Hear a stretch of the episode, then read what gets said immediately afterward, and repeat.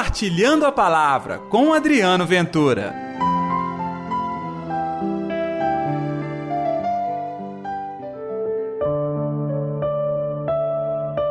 Quem põe a mão no arado e olha para trás não está apto para o reino de Deus. Olá pessoal, tudo bem?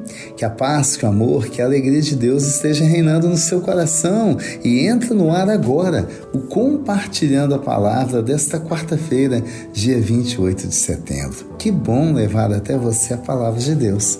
E nesta semana, para aqueles que nos acompanham, nós estamos dando dicas inspirados no Evangelho que podem balizar, podem nos ajudar a escolher o nosso representante.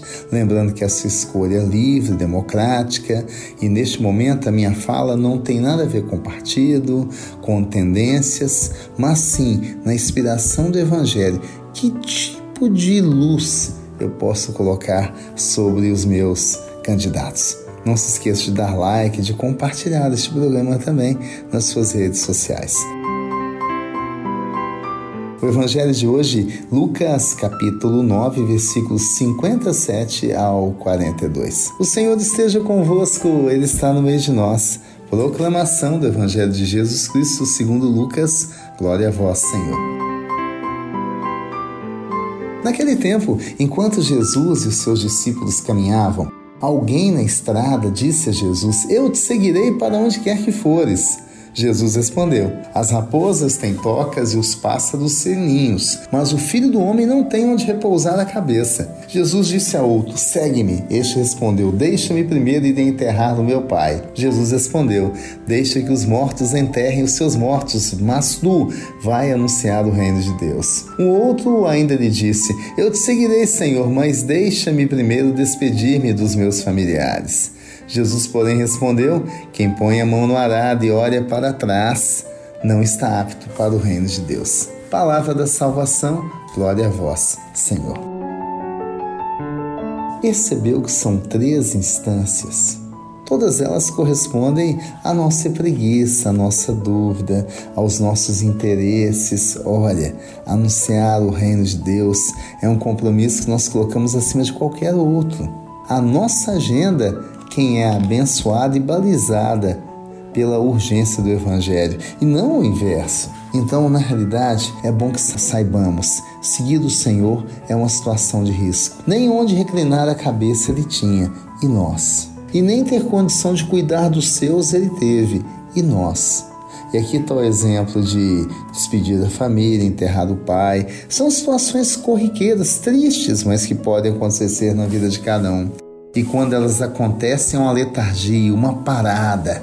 Aqui, Jesus não propõe isso. É tempo de anunciar o Evangelho, até porque você que está acompanhando comigo, compartilhando a palavra, nós começamos na segunda numa caminhada de Jesus a Jerusalém. Tudo isso acontece nesta caminhada e ele não muda de rota, ele não para, ele não resolve assim, ah, vou parar aqui que eu não dou conta. Não, ele segue rumo ao seu alvo. Está aqui a dica, então, para os nossos escolhidos para o parlamento e o executivo. Tenham coragem de segurar o arado e ir para frente sem olhar atrás, mantendo a integridade. Quando fala-se aqui em vida simples, ou seja, raposas têm tocas o filho do homem, quer dizer que não tem nada, é a simplicidade. Quando fala em cuidar do enterro do pai, o despedir dos parentes, é claro, isso é enterro do pai, isso é despedir de parentes. Parece algo tão normal, né? Mas por trás disso está aquela coisa, você abre mão de tudo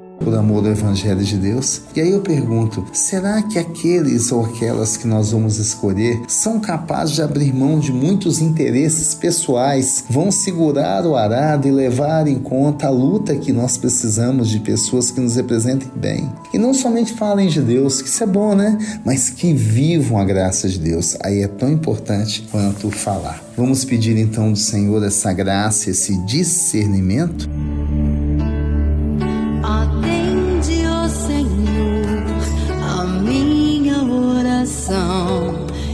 ouve as minhas súplicas.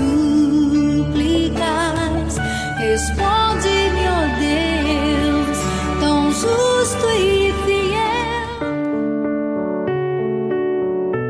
Senhor, que a gente tenha essa graça de encontrar os nossos candidatos ou candidatas, aqueles que têm coragem de abrir mão de tudo para cuidar da missão, mas com amor, sabendo que é uma missão dada por Deus. Aqueles que têm coragem de ousar e, mesmo diante da crise, não têm vontade de largar as mãos do arado, mas pelo contrário, continuar seguindo firme em direção ao teu abençoado coração. Que assim seja, Senhor, em nome do Pai, do Filho e do Espírito Santo. Amém.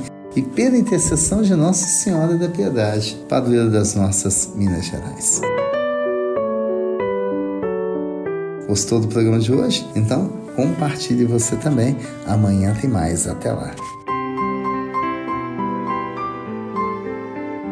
Compartilhe a palavra você também. Faça parte dessa corrente do bem.